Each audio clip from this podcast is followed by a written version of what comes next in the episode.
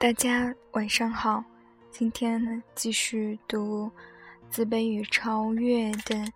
第八章“青春期”第三小节“青春期的性意识萌芽”。青春期的孩子们会过分重视两性关系，他们想用这个证明自己已经长大成人了。但往往矫枉过正，比如一个女孩子如果和母亲发生了争执，她就会感觉受到母亲的压迫，这时候她就很可能随便找一个男人，并与之发生关系，通过这种方式来抗议她的母亲。她不在乎母亲知不知道这件事，如果母亲知道了并为她担心的话。他才会更高兴，因此我经常发现有些女孩子和父母吵架后就跑出来发泄，和她遇到的第一个男人发生性关系。这些女孩子一直被当成乖乖女，发生这种事情，大家都感到很惊讶。我们能够理解这些女孩子，她们并不是真的有错，只是觉得自己不受家人的重视。地位低下，只有通过这种方式来体现他的优越地位。很多被宠惯了的女孩子很难适应女性的角色，因为她们总认为男性比女性地位更优越，因此她们不喜欢自己是女人，她们有种男性倾向。这种倾向的表现形式有很多种。有时候他们会躲避或讨厌男性，他们不敢主动接近男性，也不愿意参加男生参加的各种聚会。当面临性的问题时，他们也会感到紧张。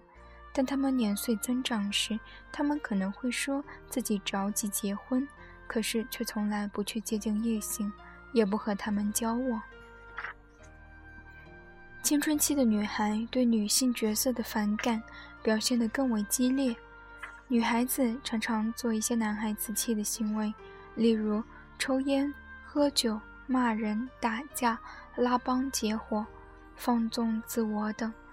如果这些行为都不能够表达他们对女性角色的反感，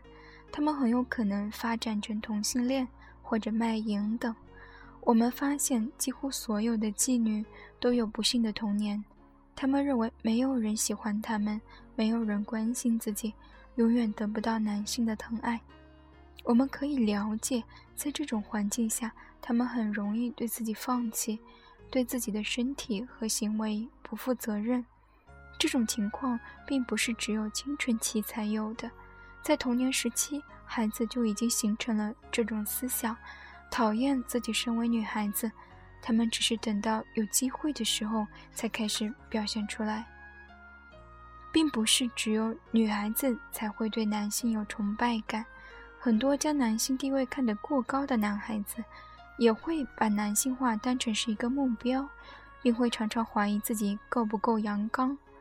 我们的文化对男性化的强调，也会给男孩子带来困扰。他们会疑惑自己能否成功的成长为一名合格的成熟男人，因此，在孩子两岁的时候，我们应该清楚的让他知道，知道他自己的性别，这一点很重要。有时候，长相有些女性化的孩子，也会有一段痛苦的时光，会别人当成是女孩子时，被别人当成是女孩子时，家人还朋友。还会说他，你真应该是个女孩子。孩子也许会认为自己的长相是个缺陷，甚至会对自己以后的婚姻和生活造成影响。这种性别角色的不确定也会导致他们模仿女孩子的举止，让自己看起来更像是一个女孩子。他们还会像女孩子一样化妆、矫情、任性等。对异性的看法一般是在孩子。四五岁的时候就已经形成了，性的驱动力在襁褓中就已经有所体现，但是却没有释放。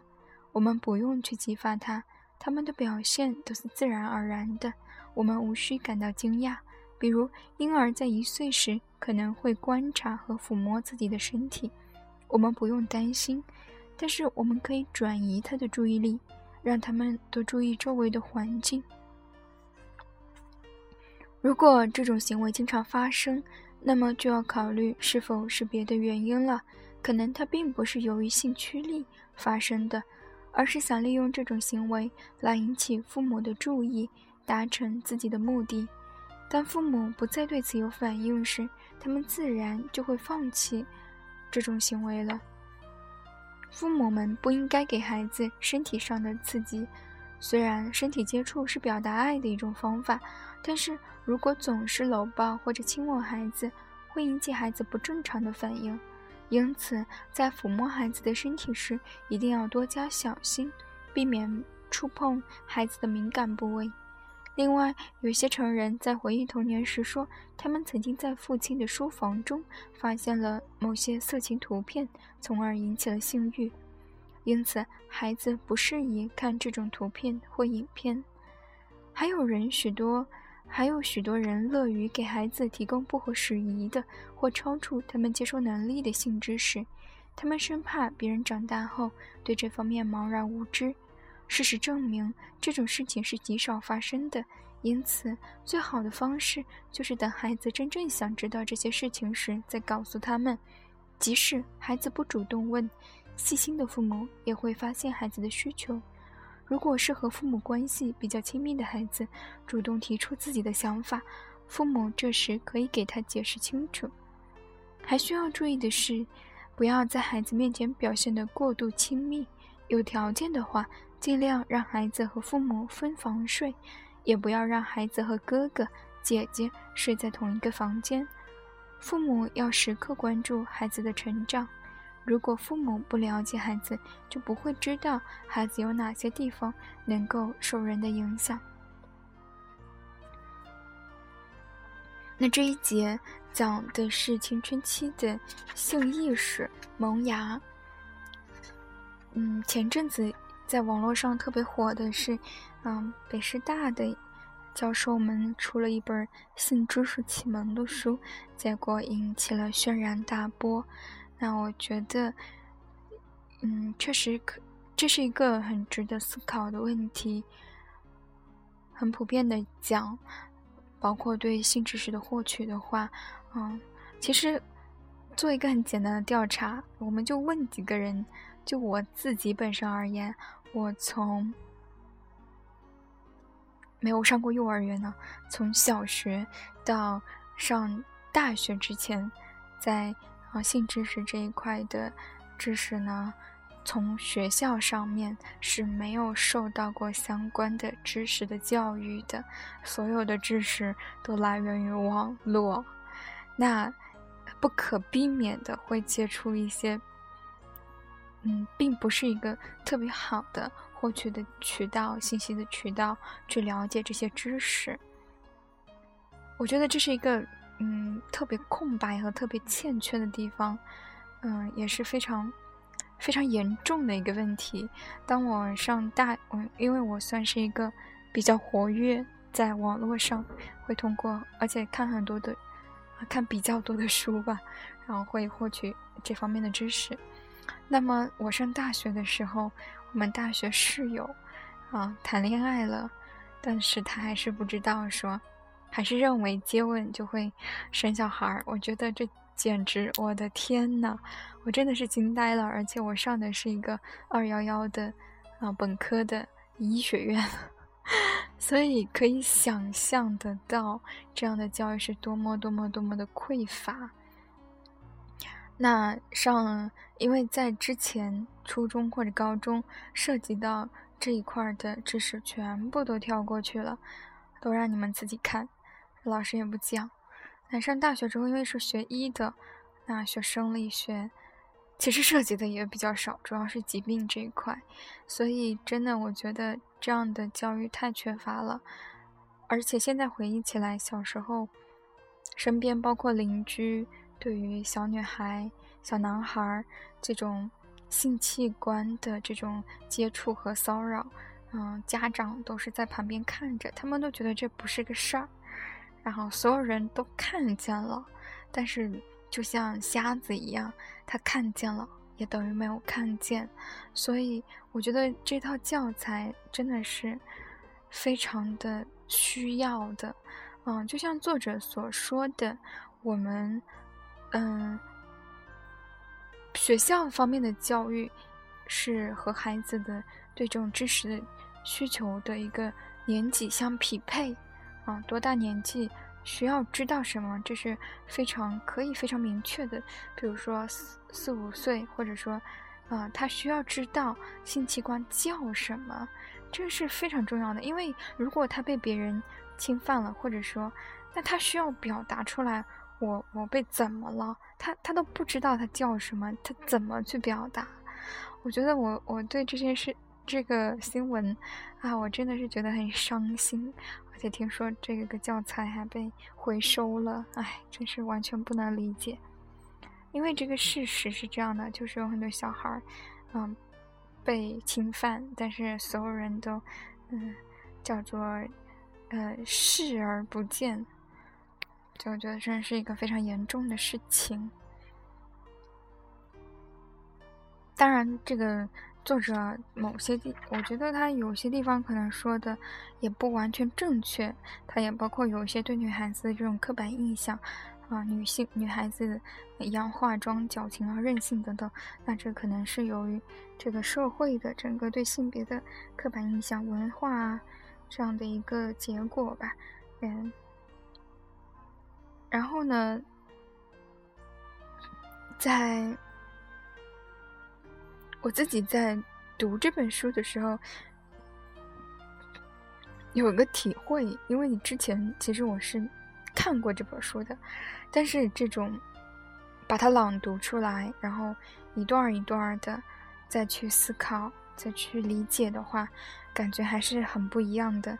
就像你匆匆忙忙的啊吃一个苹果，和你细嚼慢咽一口一口的品味。哦，不对，不应该说是吃一个苹果，应该是喝一个喝喝一瓶苹果汁儿，然后和你这种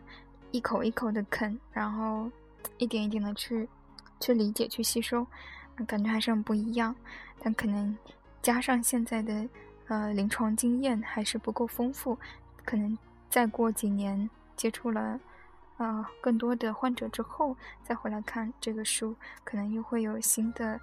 嗯体会哈。这点也觉得还挺有意思的。那在还有一小段第八章还有最后一小段嗯，正是青春期。通常呢，啊，作者我接着读，嗯，通常人的一生会经过不同阶段，每一个阶段都有它独特的意义。比如青春期，人们认为青春期是一个转折点。但其实它与更年期类似，也是人生的一个阶段而已。重要的是，人们想从这个阶段获得什么，以及如何更好的面对这一个阶段。有人认为青春期是一切生活的终结，